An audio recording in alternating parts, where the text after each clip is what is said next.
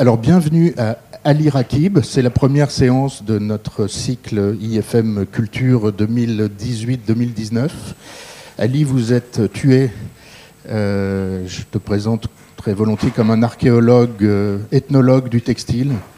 Tu as créé Four Weavers il y a quelques années, un an et demi, euh, et tu vas nous expliquer ce que tu fais à la recherche des savoir-faire en, en train de disparaître souvent dans le monde entier que tu valorises, que tu, euh, que tu mets à la disposition des entreprises de mode et de luxe, euh, et que tu exposes peut-être aussi. En tout cas, je sais que tu en parles très bien, puisque ça m'est arrivé une ou deux fois de t'entendre, et j'avais envie de, partager euh, ça avec les étudiants. puisque c'est la première séance, merci de vous être inscrits, et sachez que vous êtes les bienvenus pour intervenir, pour poser des questions. Tout à fait interactif dès que vous le souhaitez et dès que Ali euh, euh, vous donnera la parole. Voilà. Merci Ali. Merci à toi. Bonjour à tous. Euh, alors c'est un honneur pour moi d'être ici à l'IFM pour pouvoir partager ma passion. c'est une école qui m'a beaucoup aidé, beaucoup accompagné, bien que je n'ai jamais été élève ici. Il faut savoir que le projet est né il y a 7 ans d'une association purement humanitaire et en la personne de Nathalie Rouey et d'autres personnes euh, de l'Institut français de la mode, j'ai pu euh, chercher, chercher, chercher encore le bon modèle économique, la bonne formule, la bonne astuce pour faire vivre ce projet qui a pour but la sauvegarde des patrimoines immatériels de l'humanité. Euh, donc pour raconter rapidement qui je suis et quel est mon parcours, je ne suis pas du tout issu du, du secteur de la mode, ni du textile. À la base, j'étais dans le football. Euh, le seul euh, point commun qu'on peut trouver, c'est qu'on utilise des liens. On utilise des liens sociaux. Euh, on y trouve sa place dans un groupe qui nous permet de trouver notre place dans une société. et finalement, ça devient intéressant par la suite quand on apprend bah, à vivre en société, à faire partie d'un groupe et à se battre ensemble pour un objectif commun. Ensuite, j'ai travaillé dans l'éducation nationale toujours dans un même but euh, d'accompagner des jeunes en difficulté dans l'intégration euh, dans la société. Et finalement, dans une mairie, en tant que travailleur social, pour accompagner toujours des publics jeunes sortis de prison, euh, des jeunes filles tombant enceintes trop tôt, vraiment des personnes en difficulté en recherche de leur voie. Et j'ai fait ça pendant trois années supplémentaires. Excusez-moi. Et puis, euh, et un beau jour, j'ai décidé de, bah, tout quitter, de, lâcher ma vie et de partir à l'aventure. J'étais déjà voyageur dans l'âme. Je faisais beaucoup de déplacements, beaucoup d'expéditions. Euh, ce que la télé appelle survie en milieu hostile, mais c'est un petit peu trop grand comme mot. En gros, j'aimais beaucoup partir tout seul dans la nature, partir faire des treks en solitaire, euh, crapahuter euh, sur l'Himalaya, marcher deux jours tout seul dans la jungle de Sumatra, bouffer des racines, me, faire mon hamac, etc., euh, etc. Donc, euh, enfin voilà, chacun son délire. Il y en a qui collectionnent des timbres.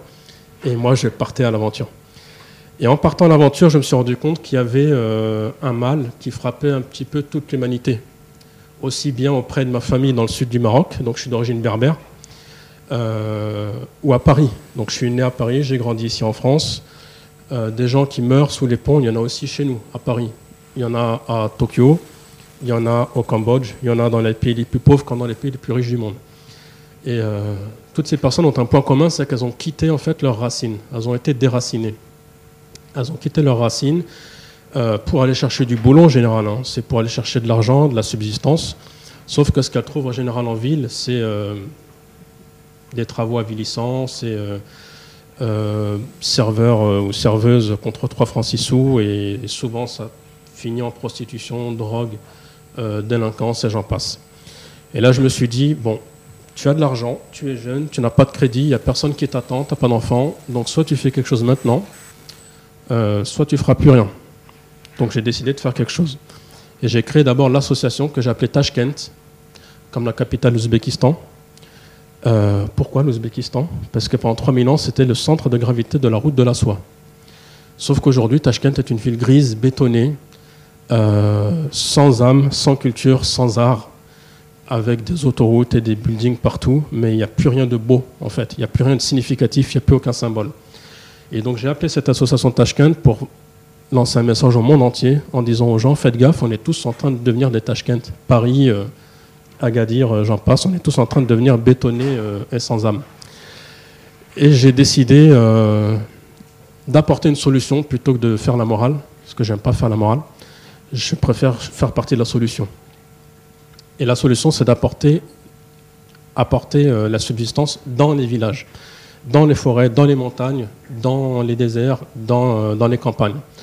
Et la solution, c'est du travail, c'est l'autonomie financière et euh, la place de la femme dans la société. Parce qu'on ne peut pas prétendre sauvegarder un patrimoine immatériel si on, ne, on ne se soucie pas de la place de la femme dans la société.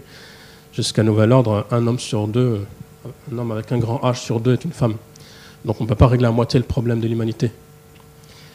D'autant plus que dans la majeure partie euh, du monde, les pays se vident en fait de leurs hommes qui vont dans des pays de type euh, Émirats ou de type euh, Europe ou les États-Unis pour aller bosser. Ou en tout cas, ils quittent leur village pour aller en ville pour aller bosser. Et les villages, les villes, les pays sont les centres les mains des femmes. Donc ce sont les femmes qui sont garantes finalement du patrimoine immatériel, à un tel point que j'ai osé un jour avoir l'impertinence à l'UNESCO de suggérer d'utiliser euh, le mot matrimoine plutôt que d'utiliser le mot patrimoine. Parce qu'étymologiquement, patrimoine signifie hérité du père. Sauf que pour l'instant, la culture, on l'hérite avant tout de la mère. Donc, je n'ai pas trop m'étaler sur euh, la jeunesse du projet. Euh, j'ai bien compris que vous êtes plutôt un profil business, mais ce qui est tout à fait intéressant. On ne règle pas des problèmes culturels et sociaux juste avec des expositions et des cœurs sur Instagram, mais avec des solutions économiques viables. Donc, je vous présente Four Weavers, qui signifie étymologiquement pour les tisserands. Four Weavers. J'ai choisi le tissage parce que c'est le métier le plus universel au monde. Donc, c'est vraiment par opportunisme que j'ai choisi le textile. Euh, c'est un métier qu'on pratique dans les pays riches comme dans les pays pauvres, dans les pays chauds comme dans les pays froids, euh, dans les pays du Nord comme dans les pays de l'hémisphère sud. Et finalement, il y avait tous les ingrédients d'un projet qui me plaisait parce que j'ai déjà été pendant dix ans président d'une association humanitaire qui s'appelait Humanigol, euh, qui faisait purement l'humanitaire. Donc on récoltait des vêtements, on les donnait. On récolte, on donne, on récolte, on donne. Et au bout d'un moment, on a commencé à faire une étude d'impact social. On s'est rendu compte que les pays à qui on donnait, euh, ben, on les maintenait sous euh, perfusion charitable et on les empêchait de se développer et d'être autonomes. Et on s'est rendu compte qu'avec la meilleure foi du monde, on a contribué à un problème dans le monde. Et plutôt que de donner, sauf dans les cas exceptionnels où un cataclysme, un tremblement de terre euh, a frappé le pays.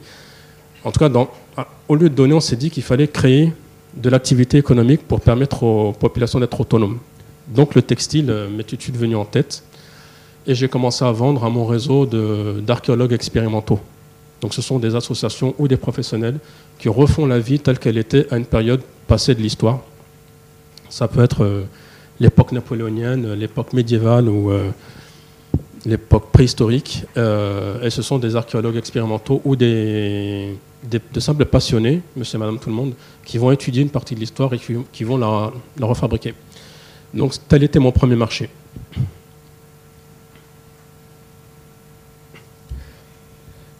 Alors, avant tout, on va faire un petit peu de définition. Donc, sauvegarde du patrimoine immatériel de l'humanité. Donc, comme j'expliquais tout à l'heure, les patrimoines immatériels, ce sont les us, les coutumes, les traditions.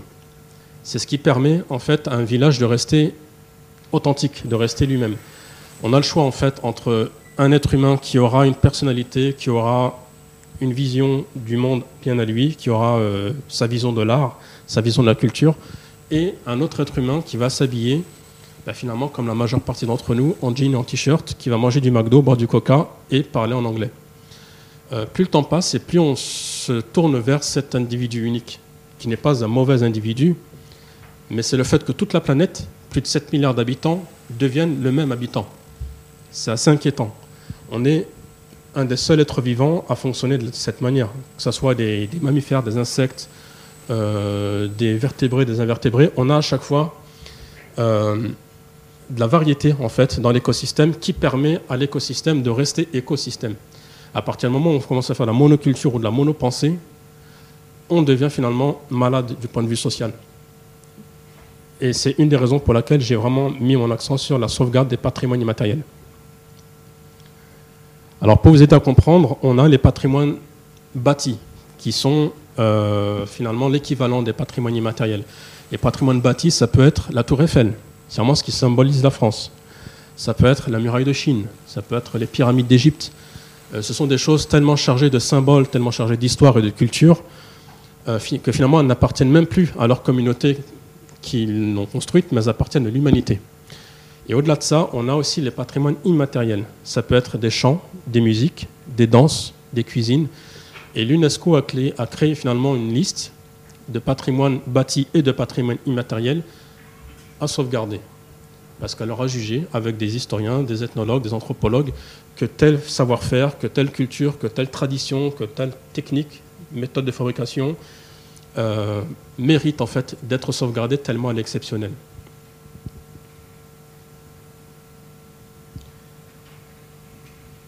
Donc une tradition, euh, dans la définition euh, étymologique, c'est quelque chose qui n'est pas euh, figé.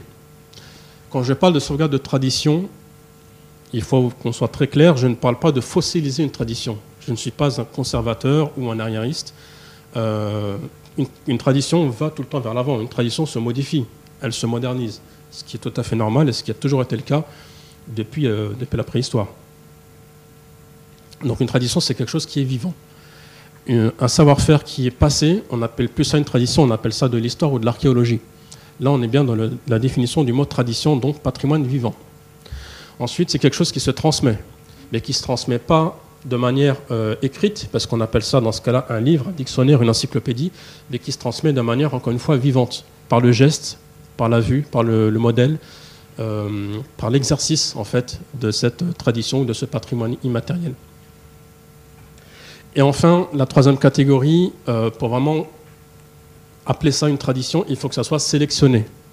Il y a beaucoup de traditions qui ne sont en fait pas choisies, qui sont imposées par une minorité et qui en fait sont une pure souffrance. Je pense par exemple à l'excision en Afrique de l'Ouest. Je pense à une technique culinaire euh, assez cruelle envers les animaux qui consiste à les battre un maximum pour qu'ils aient un maximum de souffrance pour que la viande soit maximum tendre quand on la mange. Donc ça fait partie des traditions qui en fait ne sont pas choisies par la communauté, mais qui sont choisies par une infime élite qui en fait décide pour tout le monde. Donc là, on est vraiment entre, deux, entre deux chaises. Euh, qu'est-ce qu'une tradition, qu'est-ce qui ne l'est pas? Mais euh, tout n'est pas si simple, en fait, tout n'est pas si euh, clair, et même les anthropologues, les historiens, les, les politiciens ne sont pas toujours d'accord sur ce qu'est une tradition, ce qui n'est pas. En tout cas, dans la définition latine du terme, il y a une notion de sélectivité.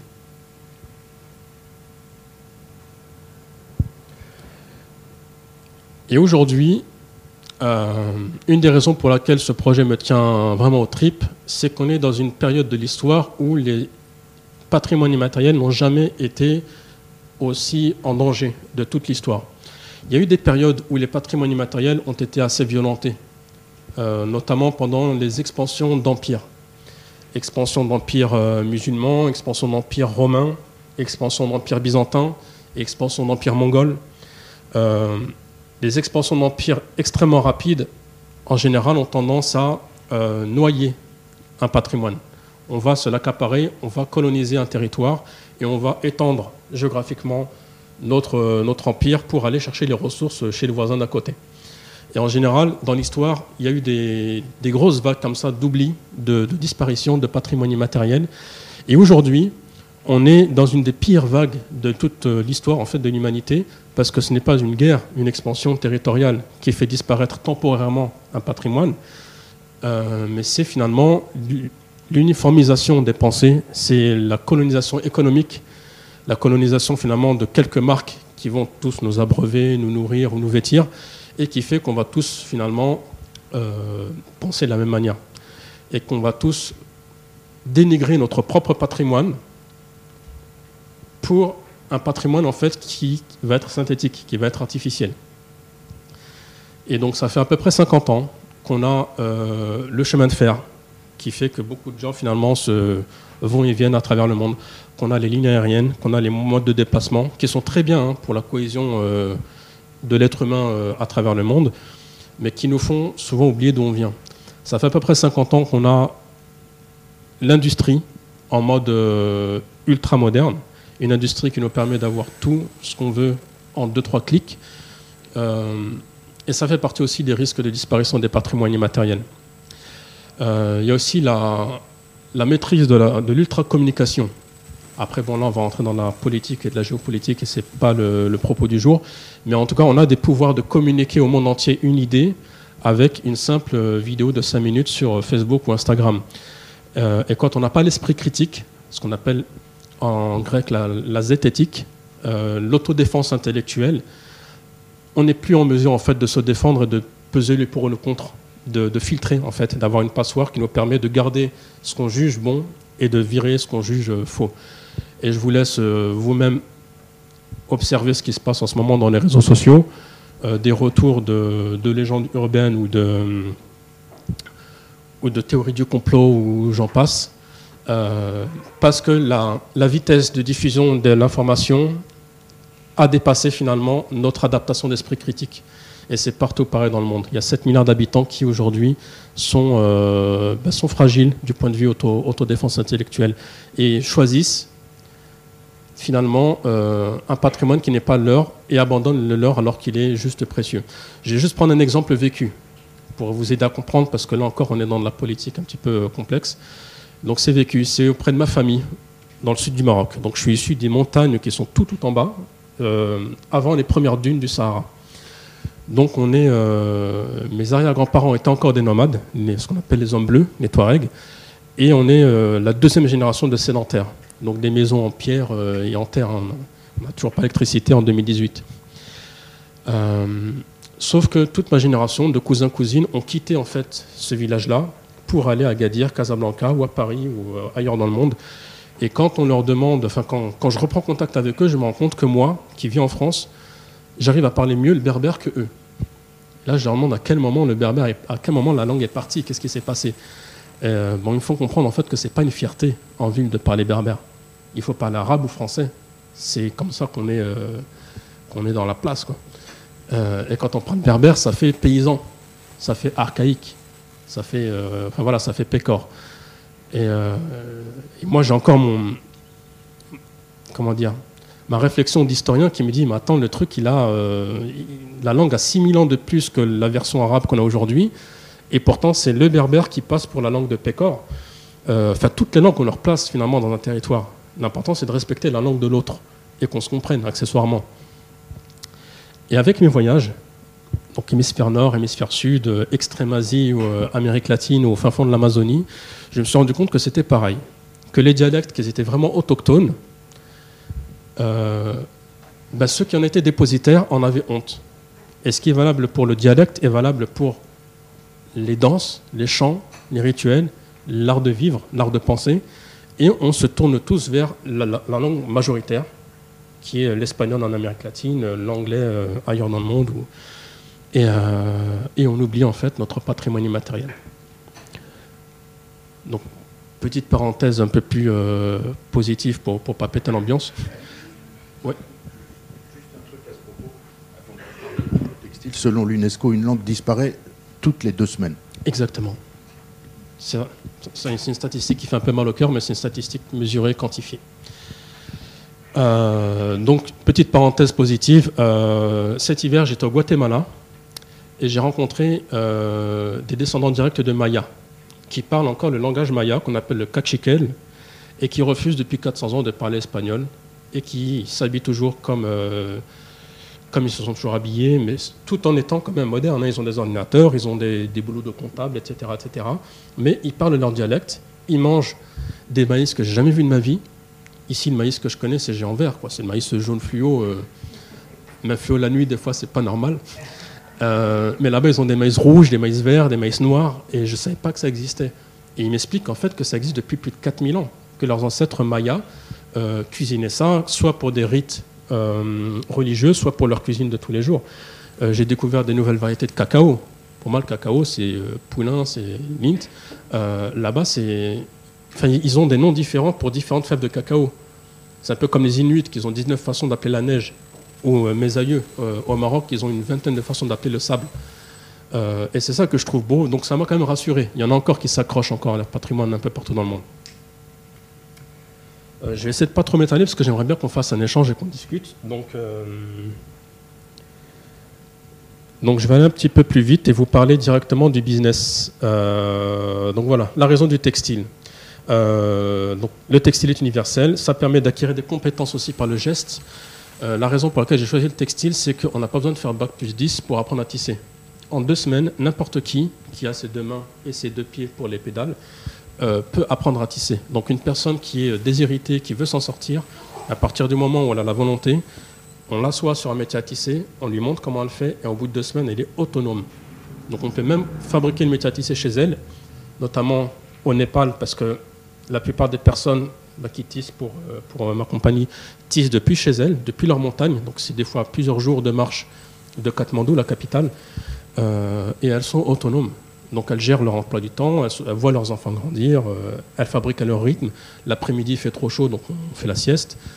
Pendant la saison des, moissons, on s'occupe des rizières, etc., etc. Et elles maîtrisent totalement leur travail, leur livraison, leur emploi du temps.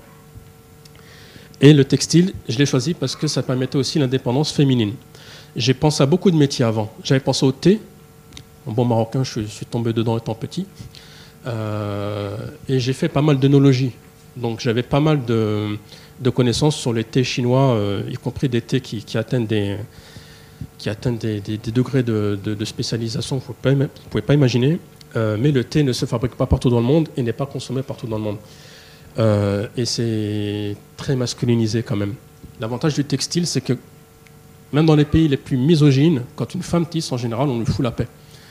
Donc je me suis dit, banco, on va essayer ça, et finalement ça a marché. Et donc, euh, aujourd'hui, mon modèle économique est en train de changer. Donc au départ, j'étais purement éditeur textile. Donc j'avais euh, ma cam et je la vendais. C'était très simple.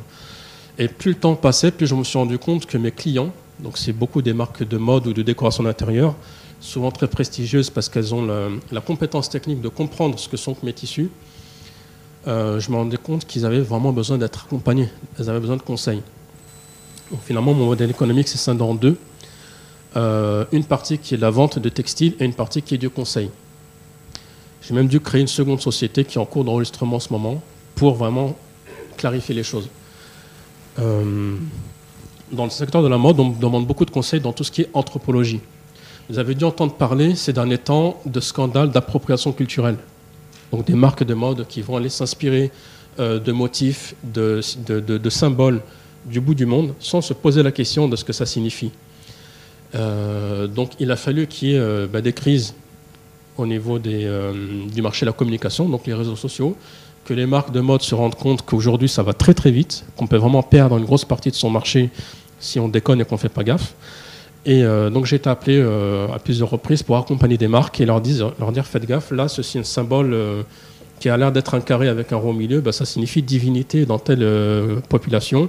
Si vous voulez vous inspirer de leurs motifs, bah, commencez par vous rapprocher de ces populations, faites de la co-création, partagez euh, la propriété intellectuelle, et vous allez voir, ça ira beaucoup mieux. Ou en tout cas, euh, sachez que ce motif signifie divinité et que le mettre dans des sous-vêtements, ça risque de faire grincer des dents. Et ainsi de suite.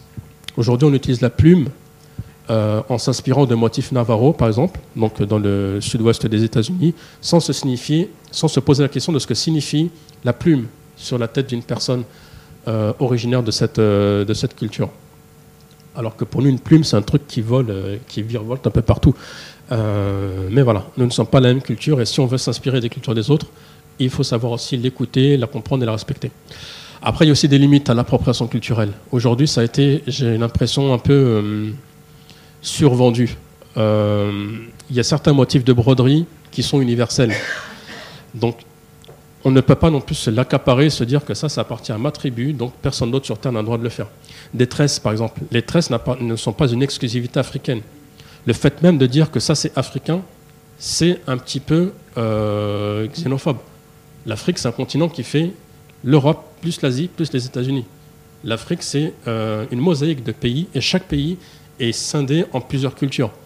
Juste Burkina Faso, vous avez la culture voltaïque, vous avez la culture euh, euh, Dogon, vous avez, enfin, vous avez beaucoup de cultures déjà dans, chaque pays. Donc c'est une forme de respect déjà que d'aller identifier de, quel sujet on parle. Et, et puis des tresses, j'en ai vu chez les Sadhus au Népal, j'en ai vu en Australie chez les aborigènes, j'en ai vu un peu partout. Quoi. Et donc ça fait partie aussi des, des conseils que j'apporte pour éviter tout ce qui est xénophobie ou néocolonialisme, euh, estimer que notre pays, que notre culture est plus puissante qu'une autre, euh, et que donc on a le droit de s'inspirer de tout et n'importe quoi et d'en faire un mélange, euh, c'est une forme de néocolonialisme. L'ethnocentrisme, pardon, donc c'est la xénophobie inversée. On a souvent tendance à dire que ça vient du bout du monde, donc forcément c'est beau. ça vient de, de telle telle tribu du fin fond de l'Amazonie, donc forcément c'est pur. Euh, là encore, c'est un raccourci. C'est un raccourci un petit peu trop euh, facile. Euh, et il y a des erreurs qui sont très simples à éviter, mais qui nécessitent d'ouvrir des livres ou d'écouter des conférences et d'écouter vraiment ce que disent en fait ces populations pour un peu mieux savoir où est-ce qu'on met les pieds. Et ensuite, la naturalité des métissages, ce qu'on appelle l'acculturation. Il y a des motifs qu'on peut retracer du fin fond de l'extrême Asie, donc le Japon, jusqu'au fin fond de l'Amazonie, au Pérou. Et là, on va se dire, mais est-ce que c'est une coïncidence? Est-ce que c'est une relation de cause à effet ou une corrélation? Une corrélation, c'est quand on a deux, euh, deux symboles similaires mais qui n'ont pas de rapport entre eux. Ben, en fait, c'est très simple à comprendre. Depuis 3000 ans que la route de la soie existe, on a des motifs qui sont transmis, qui sont métissés. Euh, de l'extrême Asie jusqu'à l'Asie centrale, de l'Asie centrale jusqu'à la Turquie, de la Turquie jusqu'à l'Europe, et ensuite les colonies qui, à partir de 1792, sont partis euh, euh, apporter leur grain de sel euh, dans le Nouveau Monde, ont transmis finalement leurs motifs dans ces communautés andines. Donc finalement, on comprend en retraçant le, cheminement. Alors là, je voulais juste vous montrer un exemple de produit classé au patrimoine mondial de l'humanité. Donc c'est un tissu d'ortie qui est d'origine coréenne, donc sud, le centre de la Corée du Sud, et pourquoi est-ce qu'il est classé? Pourquoi est-ce qu'un tissu serait classé? Alors d'abord, il y a son histoire. Donc ça fait plus de 200 ans qu'il existe et qu'il est fabriqué. Ensuite, il y a euh, les différentes étapes de fabrication qui sont toutes uniques et qui méritent toutes d'être sauvegardées parce qu'elles sont toutes étonnantes. C'est exceptionnel. Donc il y a la façon de cultiver l'ortie. Donc ce pas des orties de chez nous qui mesurent 50 cm, c'est des orties géantes de 4 mètres de haut. Ensuite, la façon de cultiver, la façon de, de casser finalement euh, la tige et en extraire une espèce de soie qui est à l'intérieur de la tige.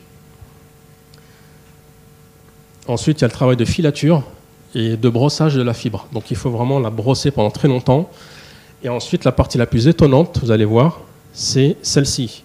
Donc c'est l'affinage par les dents. Et ensuite, euh, la filature par les cuisses. Donc là, vous voyez que la cuisse de de l'artiste est dénudée. Et c'est volontaire, c'est pour que le fil puisse être roulé sur la cuisse et ensuite elle a du fil entre les dents. Et c'est pour affiner chaque fil un par un. Donc vous imaginez le temps qu'il faut pour tisser ne serait-ce qu'un mètre de ce tissu-là. Et je vous laisse imaginer aussi la finesse de ce tissu-là. Malheureusement, j'en ai pas en échantillon ici, mais euh, à l'occasion, j'en laisserai euh, en, dépôt ici à l'Institut français de la mode pour que vous puissiez toucher. C'est un tissu qui n'est pas seulement beau, mais il est aussi très utilitaire. Pour qu'un tissu traverse l'histoire, traverse les âges, c'est pas seulement parce qu'il est chargé de, symboles, mais c'est aussi qu'il est utile. L'être humain, c'est un mammifère comme les autres. Quand il fait quelque chose et que ça perdure dans l'histoire, c'est que c'est utile. Et l'utilité de ce tissu, c'est qu'il euh, permet à la chaleur du corps de sortir du tissu quand il fait très chaud. Et pour ceux qui ont vécu ou voyagé en Asie, euh, je vous laisse imaginer les saisons chaudes quand il fait vraiment très chaud. Mais en même temps, il fait très humide. Et ce tissu est naturellement déperlant. Donc il va vraiment laisser euh, l'humidité à l'extérieur et la chaleur du corps, il va la faire sortir à l'extérieur du tissu. Et c'est vraiment très, très intéressant de le porter. Après, c'est un peu rugueux. Notre société européenne ne le porteront pas à même la peau comme le font les Coréens. Par contre, en modélisme, c'est excellent. Donc ma cliente principale, c'est Fabienne Delvigne. C'est la chapelière belge qui fait les chapeaux des reines de Belgique, du Luxembourg et de Suède. Et pour la petite anecdote, euh, lorsque la reine Maxima de Suède a porté le premier chapeau euh, en ortie euh, tissé ben, par ses tisserands de, Corée, j'ai envoyé la photo sur Instagram pour leur dire, voyez, vous pouvez être fiers de votre patrimoine immatériel, parce que les reines de nos continents les portent sur leur tête. Et elles n'arrivent pas à croire leurs yeux, et pourtant c'était vrai. Et voyez, ça n'empêche pas de faire quelque chose de beau. Là, on n'est pas dans du business, euh, dans du sac à patates. C'est pas parce que c'est éthique, écologique, que ça va être euh, vite fait, mal fait. On est vraiment dans de l'artisanat d'exception. Euh, chercher la vertu dans son entreprise n'est pas une excuse pour faire de, de. Au contraire, chercher la vertu dans son entreprise, c'est chercher le temps, c'est donner le temps aux choses, c'est donner la qualité aux choses, et c'est finalement créer un produit d'exception. Euh, dans les années 2000, on a eu la première vague de mode éthique en France. Donc tout le monde était parti euh, de manière très positive.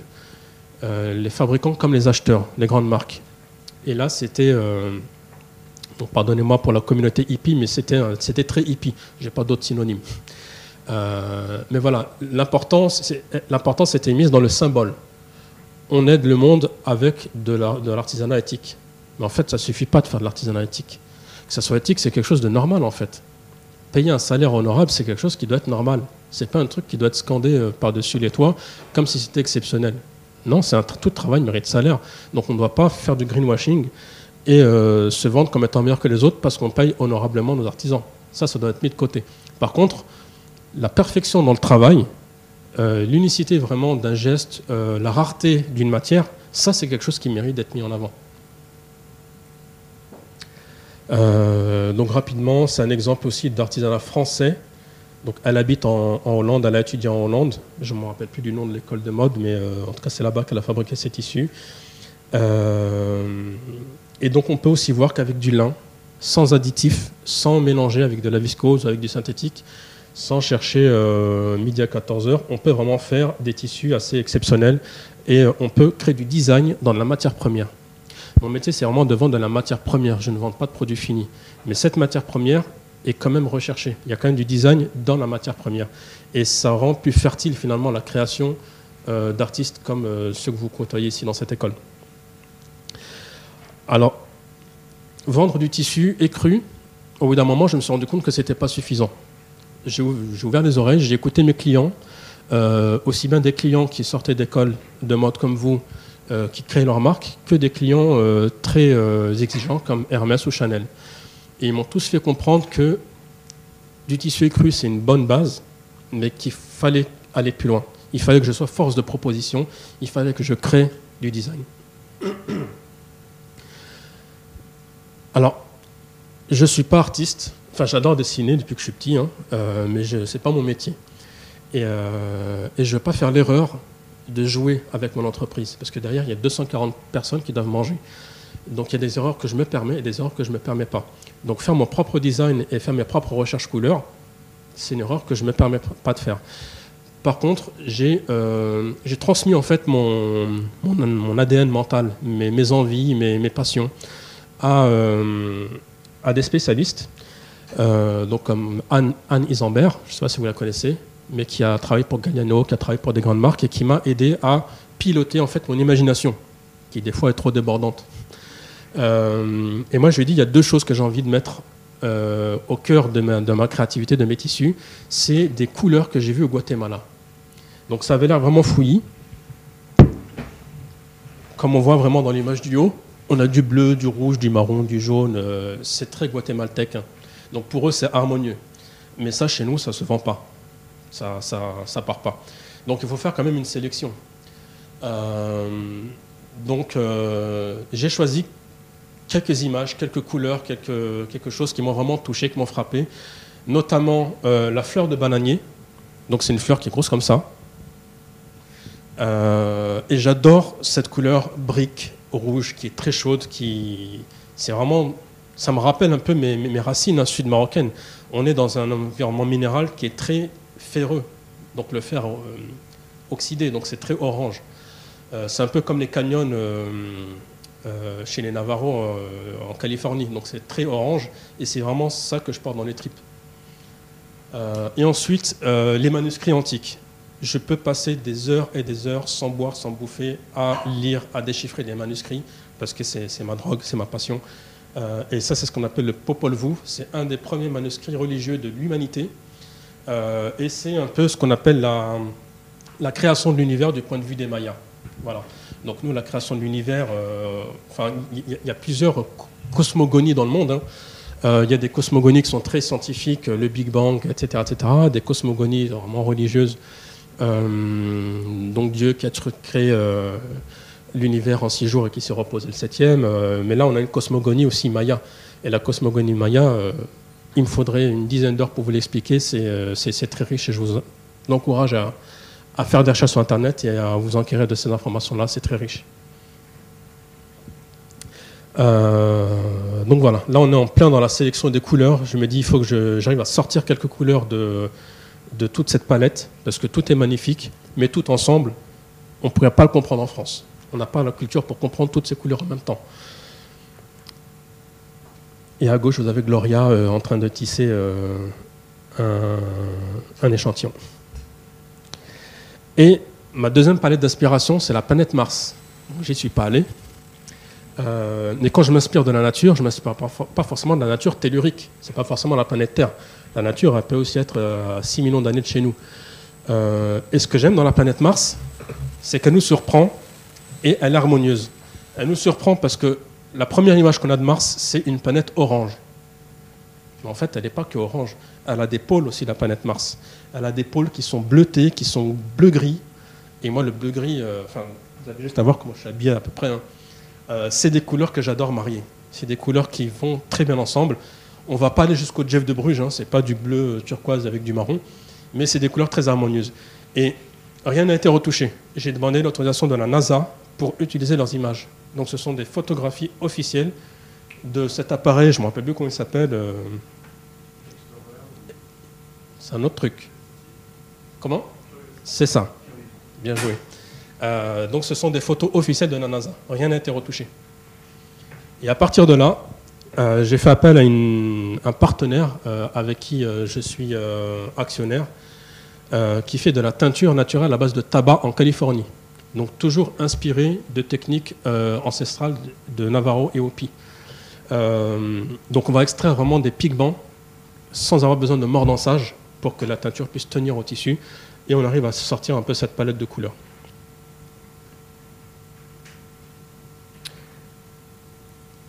Voilà. Donc rapidement pour revenir sur mon choix de vie. En euh, japonais, on appelle ça l'ikigai. Donc c'est le juste milieu entre ce qu'on aime faire ce, que le monde a besoin qu'on fasse, euh, ce pour quoi on peut nous payer, parce qu'il y a un marché, il y a un modèle économique, et ce en quoi on est bon. Donc moi, avant, dans le football, donc euh, j'étais blessé très jeune, hein. j'étais souvent blessé, j'avais des problèmes de tendons. Euh, donc à 19 ans, le médecin du club m'a dit soit tu t'arrêtes maintenant, soit à 40 ans, tu es au fauteuil roulant. donc j'ai pu passer très jeune mes diplômes d'entraîneur. Et c'est ça qui fait que j'ai toujours fait ma vie dans le secteur éducatif et transmission de savoir parce que c'est devenu vraiment une passion de transmettre mon savoir. Donc j'étais bon pour ce marché-là, j'étais payé pour, je vous laisse imaginer combien on paye euh, dans le football, mais est-ce que le monde a besoin de ça? Oui et non. Le monde n'a pas besoin de 11 euh, clampins qui courent après un ballon. Mais le monde a besoin de s'émerveiller, le monde a besoin de s'évader. Euh, les arènes de, Rome ou de Lutèce, si elles ont perduré pendant plus de 3000 ans, c'est parce que euh, la société avait besoin au bout d'un moment de s'échapper de sa réalité et d'aller voir euh, des gladiateurs qui s'ouvrent le ventre. Euh, aujourd'hui, c'est du football, donc c'est un peu plus sympathique qu'à l'époque. mais par contre, est-ce que j'aime ça? Au début, oui. Mais quand c'est devenu un métier et que j'avais des actionnaires qui me poussaient pour aller faire du chiffre, et du chiffre, et du chiffre, et que les êtres humains étaient considérés comme des chiffres, des codes barres, et qu'on ne prenait plus conscience de ce qu'ils étaient, de ce qu'ils allaient devenir, de leur avenir dans tel ou tel pays, euh, tel ou tel transfert qui allait peut-être casser sa carrière en Ukraine parce qu'il y a la guerre qui commence là-bas. Moi, j'étais euh, le seul à péter l'ambiance et à m'opposer à ces transferts. Donc, au bout d'un moment, j'ai compris que j'avais plus d'avenir dans ce milieu-là. Donc, j'ai cherché mon ikigai et j'ai commencé par partir au hasard. Je savais juste que je devais partir, mais je ne savais, pas où j'allais. Donc, j'ai pris mon sac à dos et j'ai commencé à voyager. Et c'est là que le projet est né euh, à 6000 mètres sur l'Himalaya.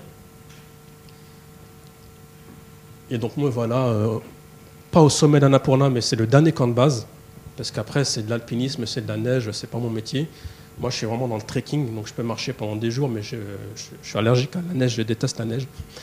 mais là, on est quand même au-dessus des nuages, on est au-dessus de 6000 mètres. Excuse-moi, Ali, tu as dit tout à l'heure que tu avais de l'argent. C'est le football qui t'a permis de financer ton entreprise Au début, le football, et ensuite les copains, parce que je me suis pas mal endetté. D'accord. Et finalement, j'ai retrouvé mes passions qui sont le trekking, l'archéologie, et là, je vous présente Percy Fawcett, c'est un explorateur qui était parti chercher l'Eldorado dans euh, l'Amazonie, mais qui a disparu là-bas. Euh, il a dû se faire bouffer par des gens. Et donc aujourd'hui, mes partenaires principaux, c'est l'IUSA, c'est une autre école où j'ai mes Master 2, à qui euh, j'enseigne l'anthropologie. Et même si ça me prend beaucoup de temps et que ça ne paye pas autant que Chanel ou Hermès, je ne lâcherai pas cette école parce que j'adore transmettre et et c'est un peu, euh, pas que c'est mes enfants parce que j'ai que 36 ans, mais euh, voilà, c'est mes bébés, je ne les lâcherai pas. L'UNESCO, où il y a de plus en plus de partenariats et on réfléchit à une façon de bosser de manière plus pérenne ensemble dans la partie patrimoine immatériel. L'IUCN, donc ils sont plus dans la protection de l'environnement, parce que j'ai pas pu en parler parce que sinon ça serait ben, beaucoup trop long. Mais euh, le choix du bananier n'est pas anodin. Le bananier, c'est une plante, c'est pas un arbre c'est une, herbe, pardon. C'est une herbe, et non pas un arbre, c'est une herbe qui pousse en quatre semaines. C'est une herbe qu'on doit couper une fois qu'elle a donné quatre régimes de bananes. Mais une fois qu'on la coupe, souvent les communautés partout autour de l'équateur laissent le tronc pourrir à même le sol. Donc au départ, je me suis dit, c'est de la permaculture. C'est ce qui leur permet de fertiliser le sol et d'avoir de nouveau du bananier. Sauf qu'en fait, non, euh, le bananier ne se fertilise pas et au contraire, il attire des moustiques porteurs de maladies avec l'humidité du tronc. Donc les moustiques vont pondre dans le tronc et ça apporte le paludisme.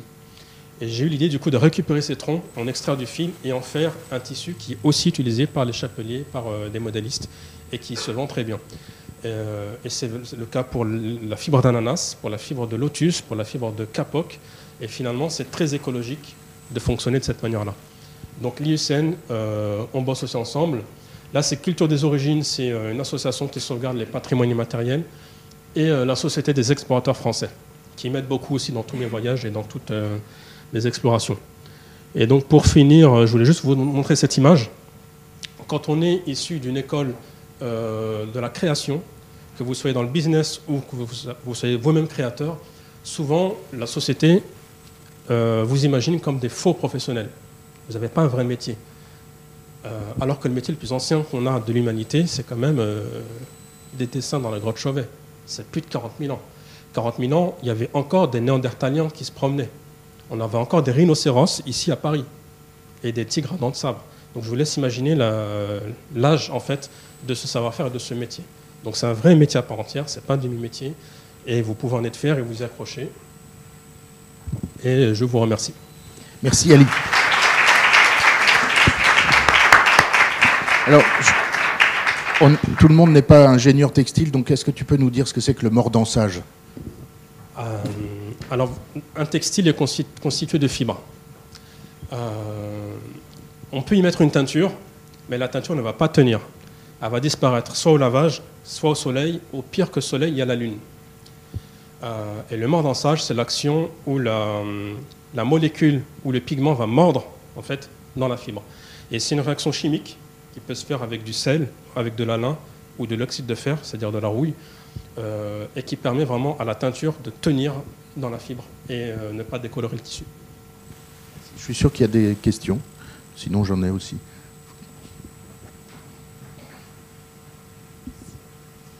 Euh, bonjour, euh, je voulais vous demander comment vous arrivez à concilier justement le fait que c'est des savoir-faire de tradition avec les impératifs des entreprises avec lesquelles vous travaillez, justement en termes de volume, peut-être parfois en termes de délai de livraison. Comment vous avez réussi un peu à concilier tout ça? Alors, j'ai eu la chance d'avoir bossé dans le football et d'avoir appris à dire non. Euh, parce que c'est très difficile de dire non, surtout quand on est en train de créer une entreprise, qu'on court après le moindre euro de chiffre d'affaires pour sauver euh, sa trésorerie. Euh, des fois, il faut savoir dire non. et c'est payant de dire non. Alors, une fois, c'était. enfin, je vais dire le nom parce qu'on n'est pas allé au bout de la transaction. C'était Balenciaga qui avait adoré les tissus, qui avait adoré la démarche et qui m'avait demandé 5000 mètres d'un tissu donc moi j'ai dit génial, trois ans de chiffre d'affaires garanti, je vais enfin pouvoir me prendre un salaire. Sauf qu'elle voulait pour la prochaine collection, donc dans trois mois. Là je explique qu'il faut d'abord cultiver la fibre, il faut l'extraire, il faut la filer, il faut la tisser, et qu'en trois mois, c'est pas possible. j'ai essayé de trouver des solutions. J'ai proposé de la livrer en plusieurs rouleaux plutôt que de la livrer en un seul rouleau, parce que 5000 mètres en un rouleau, c'est impossible pour du tissage à la main. Euh, par contre, 500 rouleaux de 10 mètres, ça, c'est euh, possible. Euh, donc on a discuté, discuté, discuté. Finalement, c'était pas possible, donc j'ai dit non, désolé. Et là, ils m'ont dit, vous savez quoi, c'est la première fois qu'on nous dit non et ça fait tout bizarre. Et je leur dis, ben, avec moi, il faut s'habituer parce que je préfère dire, préfère dire non et garantir en fait l'avenir de mon projet plutôt que de fonctionner à, l'émotion comme ça dans l'immédiateté et créer des problèmes. J'ai eu la chance de faire beaucoup d'erreurs avant avec mon association humanitaire et de, faire beaucoup. J'ai eu la chance, entre guillemets, d'avoir provoqué des problèmes. C'est-à-dire que j'apporte vraiment une solution. Tout le monde est content, tout le monde est heureux et tout le monde a l'espoir. Sauf que l'espoir, c'est un truc qu'il ne faut, faut, pas jouer avec l'espoir, c'est un sale truc. Euh, sauf quand on est sûr de son coup. Euh, et avec cette association, j'avais donner l'espoir que les lendemains seront meilleurs, qu'on pourra payer l'année scolaire des enfants, etc. etc. Sauf que euh, ben, j'ai mal calculé mon coût et j'ai pas eu le rendement prévu initialement. Et là, je disais euh, ben, l'acheteuse de Balenciaga que même si techniquement c'était possible de livrer les 5000 mètres en trois mois, je refuserais quand même. Parce que ça signifierait que je m'engagerais pendant plus de trois ans avec un seul monoclient et que le jour où ce client n'a plus besoin de moi, eh ben, c'est 250 personnes qui sont au chômage. Et ça, c'est une erreur que je ne m'autorise pas. Euh, il y a des filateurs, des tisserands dans une 33 pays différents. C'est un réseau. Voilà. Euh, par contre, l'avantage d'avoir dit non, l'avantage d'avoir dit non, c'est que quelques semaines plus tard, je reçois un coup de fil de, Kering, le siège de Kering en Italie, euh, qui est propriétaire de la marque Balenciaga hein, et de Gucci, Brioni, etc., et qui m'appelle pour m'ouvrir finalement la porte à sa matériothèque pour fournir toutes les marques de, la maison Kering. Donc finalement, avoir dit non, avoir renoncé à une vente, ça m'a ouvert euh, beaucoup d'autres portes.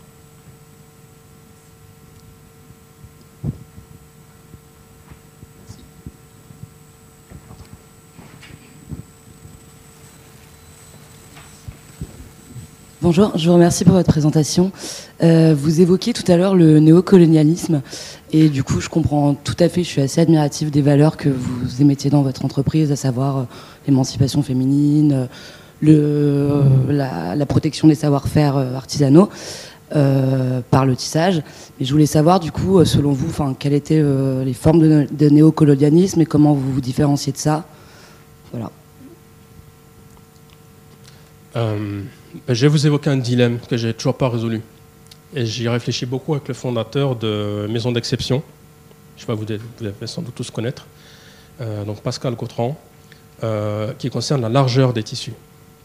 On est dans un modèle euh, de création où on fabrique tout avec de grandes largeurs. Parce que les machines, donc l'industrie, a permis de fabriquer ces grandes largeurs. Et quand on a des grandes largeurs, on a beaucoup moins de pertes de matière quand on coupe le patronage. Cependant, euh, le tissu, quand il est tissé vraiment à la main, il fait la taille d'une hanche d'une tisserande. Donc c'est 33-40 cm. Et là, je me dis, voilà, j'ai des clients qui me proposent de m'acheter mes tissus à condition qu'ils fassent tous 1,50 m ou 2 m de large.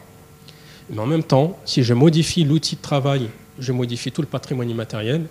Et si je modifie tout le patrimoine immatériel, je serai peut-être la cause euh, finalement de ce changement qui est imposé par euh, l'acheteur européen, sans savoir si demain ça sera pérenne et sans savoir si ça va définitivement détruire tout ce, savoir-faire. Donc pour l'instant, je n'ai pas pris de décision. Pour l'instant, bah, je dis non, tant que je n'ai pas euh, de réponse claire. Mais ça fait partie des risques euh, de néocolonialisme d'imposer au monde entier des standards qu'on a ici, dans une seule région. Après, ça peut aussi être les couleurs, ça peut aussi être les motifs. Euh, dernièrement, je discutais avec une marque, donc une, des top 5, hein. mais là par contre c'est un projet qui est en cours, donc je vais cacher le, nom, euh, sur le thème du batik indonésien. Donc le batik indonésien, ce sont des formes, ce qu'on appelle piriformes, en forme de poire. Euh, et à la fin, ça finit par des boucles. Donc de notre point de vue, c'est de très belles poires. Mais du point de vue de Sumatra, de Bali et de toutes ces îles de la Sonde, ça signifie divinité. C'est un motif qui est né en Inde, parce que la culture indonésienne a été transportée depuis l'Inde. Et à l'époque, c'était une espèce de, spirale infinie qui signifiait divinité. L'infini, c'est Dieu. et là, je leur dis, quand même faites gaffe, parce que ce motif-là, vous allez le prendre, il est identifié par tous, c'est clairement du batik indonésien, derrière une, une, façon de faire, une technique aussi pour faire ce print, cette impression avec de la cire chaude, etc. etc. Il y a tellement de choses à gagner en travaillant avec eux, avec leur méthode, qu'en faisant juste un copier-coller de leur motif et en le mettant partout dans vos bombers ou dans, dans votre prêt-à-porter. Euh, voilà, c'est une façon de prendre un motif qui a beaucoup de signification quelque part dans le monde et en faire un truc euh, consommable, jetable et qui sera démodé dans trois mois à l'autre bout du monde. Ça, c'est une forme de néocolonialisme. Merci. La personne en jaune derrière.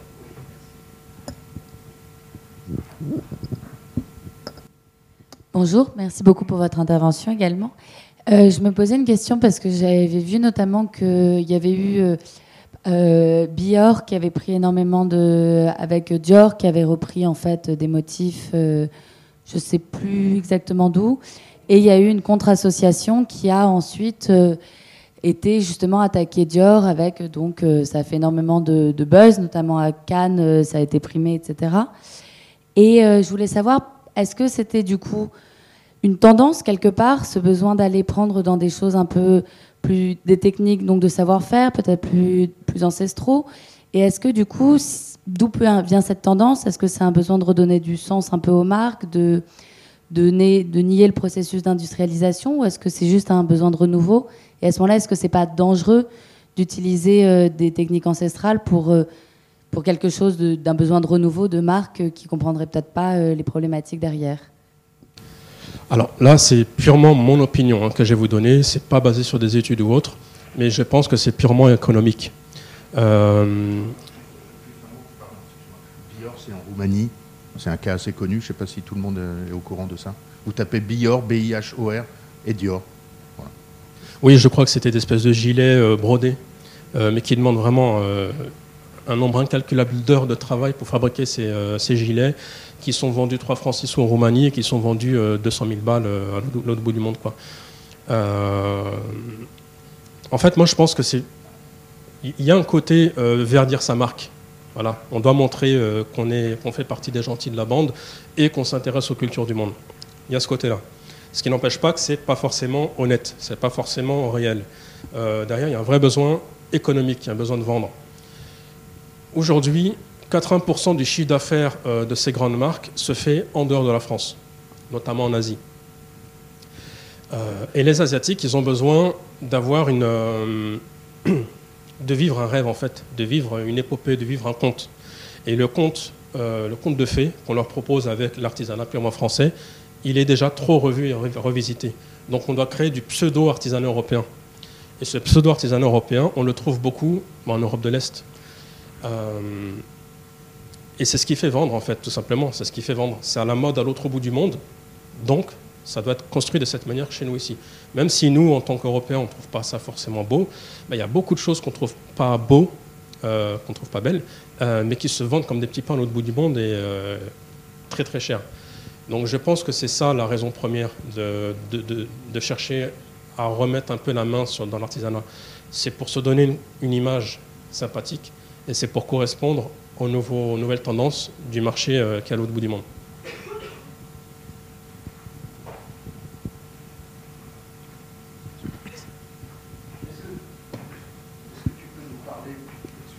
Tu nous as parlé euh, magnifiquement du tissu coréen, de, des couleurs guatémaltèques. Est-ce que tu peux nous donner un autre exemple de tissu qui est cher à ton cœur?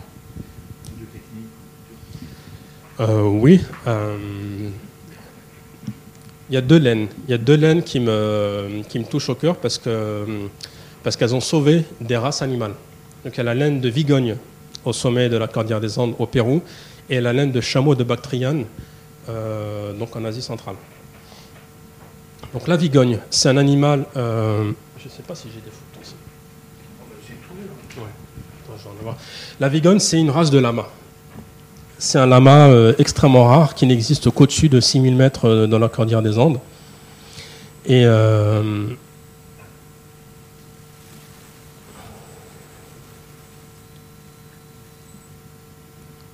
voilà. Je suis trompé.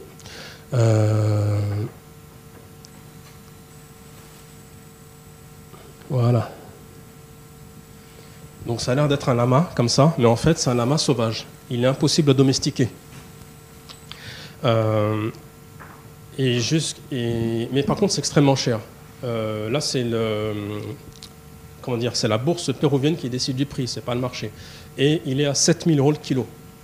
Donc euh, presque le prix d'une voiture pour un kilo de, de, kératine. jusque dans les années 80, les Péruviens en fait tuer cet animal pour prendre sa toison, parce qu'il est trop difficile à capturer, parce qu'il est trop rapide. Et normalement, il n'y a que les pumas qui arrivent à le chasser et qui arrivent à le capturer. Mais l'être humain, euh, sans arme à feu, il ne peut pas. Euh, et au bout d'un moment, ils se sont rendus compte qu'il ne restait plus que 200 têtes sur, Terre. Donc autant dire que la race est quasiment disparue. Et ensuite, il y a Vétérinaires sans frontières, une ONG qui s'occupe vraiment des animaux, qui leur explique qu'en fait, c'est un peu absurde, parce qu'ils ont plus d'argent à se faire avec l'animal vivant que si l'animal est mort. Et que là, il en a plus que 200 et qu'en fait, il va quasiment disparaître. Et qu'en Bolivie, il a déjà disparu. Donc les copains d'un côté, ils ont fait l'erreur. Vous, les Péruviens, il vous reste encore euh, quelques têtes, donc essayez de sauver, sauver les meubles. Donc ils ont euh, finalement, euh, le gouvernement a mis des militaires partout pour vraiment protéger les animaux des braconniers. et ensuite, ils ont remis en place une méthode ancestrale Là, du coup, c'est pas euh, Maya, c'est euh, une méthode 1K qui euh, consistait à faire des chaînes humaines. Donc, tous les 10 mètres, il y a un, être humain, un homme ou une femme, et ensuite, ils vont rabattre toutes ces vignes vers un canyon pour les prendre en sandwich. Et donc ça dure plusieurs heures, hein, toute une journée de marche et tout. Et puis ils font comme ça, et puis ils rabattent, ils rabattent, ils rabattent. Et au bout d'un moment, les vignes, elles sont dans le gouffre, elles peuvent plus s'enfuir. Et là, ben, depuis, depuis 2000 ans, depuis l'histoire vraiment des, euh, Incas, euh, ils vont pas la tuer, la vigogne. Ils vont l'attraper, ils vont la tondre. Donc aujourd'hui, on l'attrape, euh, on la tond avec des trucs électriques. Et ensuite, il y a les vétérinaires qui viennent prendre les mesures, les soigner, etc., etc. Et elle tout ça doit se faire en moins de 3 minutes. Parce qu'elle est trop sauvage et risque de faire une crise cardiaque si ça dure trop longtemps. Donc là, on est en mode Formule 1, on, on, fait le travail, puis on la laisse filer, on la bague pour ne plus la tondre pendant 3 ans parce que ce n'est pas vraiment le poil qui sert à faire la, laine, c'est le sous-poil, donc le, duvet qui est en dessous le poil. Et euh, depuis qu'on a mis en place euh, cette industrie de la laine, appelons-le tel quel, la race est sortie de la liste des animaux en voie de disparition. Donc maintenant, il y en a plus de 200 000. Donc comme quoi, une industrie de la laine peut sauver finalement une race animale. Euh, un autre exemple, c'est le chameau de Bactriane. Donc la Bactriane, c'est un terme qui n'existe pas en géographie, mais en, archéologie. C'est une région qui entre l'Ouzbékistan, euh, le désert de Gobi euh, et, la Russie.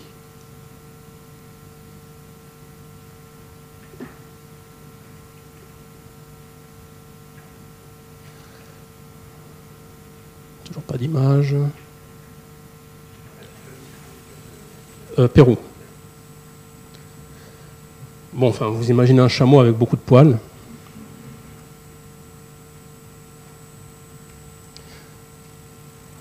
Voilà.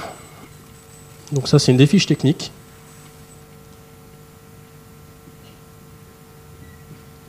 Voilà, la fiche technique du chameau de Bactriane. Donc j'ai une fiche technique pour chaque tissu. Euh, donc ce chameau, euh, c'est pas du tout le chameau du Sahara avec le poil euh, dur et urticant. Hein. Là, on est dans de la laine dans de la moumoute euh, super chaude et super douce. Euh, ce chameau a souffert au nord euh, des pipelines que les Russes ont construits pour faire passer le gaz. À l'est, dans le désert de Gobi, il a souffert des essais nucléaires chinois. Et au sud, il a souffert de la guerre de l'Afghanistan avec les Américains. Et ensuite, il y a eu deux années, pendant deux années successives, des hivers extrêmement froids. Donc, ils appellent ça le Dzoud. Et c'est deux hivers historiquement euh, très très froids qui ont achevé en fait la race euh, du chameau de Bactriane. Il n'en restait quasiment plus. Et là, encore une fois, Vétérinaires sans frontières arrive euh, en toute urgence. Ils mettent en place un plan de, sauvegarde finalement des dernières têtes qui restent, de plantation d'arbustes que ces animaux ont l'habitude de manger, de subventions pour les éleveurs pour les encourager à continuer à élever et ne pas changer de métier. Et, et finalement, en l'espace de 4 ans, la race est repartie. Il faut savoir qu'en 2005, elle a dépassé le panda sur la liste des cinq animaux les plus en voie de disparition de, toute la planète. Donc c'était quand même un animal qui était parti pour disparaître pour toujours. Et maintenant, il y en a encore une fois plus de 200 000 têtes, donc il est sorti de la liste des animaux en voie de disparition. Donc c'est aussi pour ça que j'aime bien ce tissu. Ce tissu parce que parce qu'encore une fois, le, le, client, donc monsieur et madame tout le monde, avec sa carte bleue, peut contribuer à euh, l'avenir euh, d'une communauté ou d'une race animale. Il y a une dernière, un dernier tissu que je voulais vous montrer, c'est de la soie. Je crois que c'est ça. Yes. Voilà, celle-là. Euh, alors, je, je, ne propose aucun tissu qui a nécessité la mort d'un animal, y compris d'un insecte. je ne suis pas vegan, euh, mais quand il s'agit de nous vêtir, j'estime qu'on peut le faire sans détruire ou sans tuer. Euh, mais la soie, pour ceux qui savent comment on la fabrique, on est censé ébouillanter vivant le verre à soie dans son cocon. Ce qui permet d'avoir un fil entier sur un kilomètre et d'avoir un tissu très lisse et très soyeux. Euh, moi, j'ai choisi de bosser avec d'autres communautés qui sont dans la jungle du Bengale, en Inde, et qui sont, donc c'est une religion de d'obédience hindouiste, mais qui, ne, qui n'accepte de tuer aucune euh, espèce vivante, y compris un insecte. Et en fait, il laisse le, cocon, donc vous voyez le, le ver à soie là-haut, le, gros euh, caterpillar vert. Là. Donc normalement, un ver à soie, c'est petit, c'est blanc. Celui-ci fait 20 cm de long. Et eh bien en fait, il refuse d'être domestiqué. On a beau le mettre dans euh, ce qu'on appelle les séricicultures, il sort du panier, il sort de l'atelier et retourne en forêt. Il a une forme d'intelligence, il est, il est thug. Euh, et les Anglais, quand ils sont arrivés en, Inde pour coloniser le pays, ils ont sorti ce tissu du marché parce qu'il n'était pas rentable. Parce qu'il fallait toujours un être humain qui allait chercher des cocons percés, donc déjà désagrégés, pour les réparer à la main et pour en faire un tissu qui a de la bourrette. Donc il y a des fils noirs, des fils blancs, des fils marrons. C'est ce qu'on appelle une soie tigrée. Et en plus, il est assez rêche, il n'est pas lisse. Moi, je me suis dit, ce tissu, il est terrible. On le trouve nulle part ailleurs dans le marché. Euh, on peut du coup se distinguer des concurrents avec ce genre de tissu. Euh, donc certes, ça demande beaucoup de main-d'œuvre, il coûte plus cher que, la soie standard, mais de toute façon, la soie standard, elle est tellement concurrencée par les soies synthétiques, les, viscoses ou les, imitations qui deviennent de plus en plus difficiles à distinguer. Euh, pourquoi pas? Pourquoi pas? Donc je l'ai proposé sur le marché et, il cartonne. Donc ça, c'est aussi un des tissus que j'aime bien parce qu'il fait revivre en fait un savoir-faire qui en fait, on ne sait pas quantifier quand est-ce que les, gens ont commencé à fabriquer ce tissu-là, tellement c'est ancien. Et il était vraiment en phase de disparition. Donc c'est un, un de mes tissus préférés aussi. Merci à vous.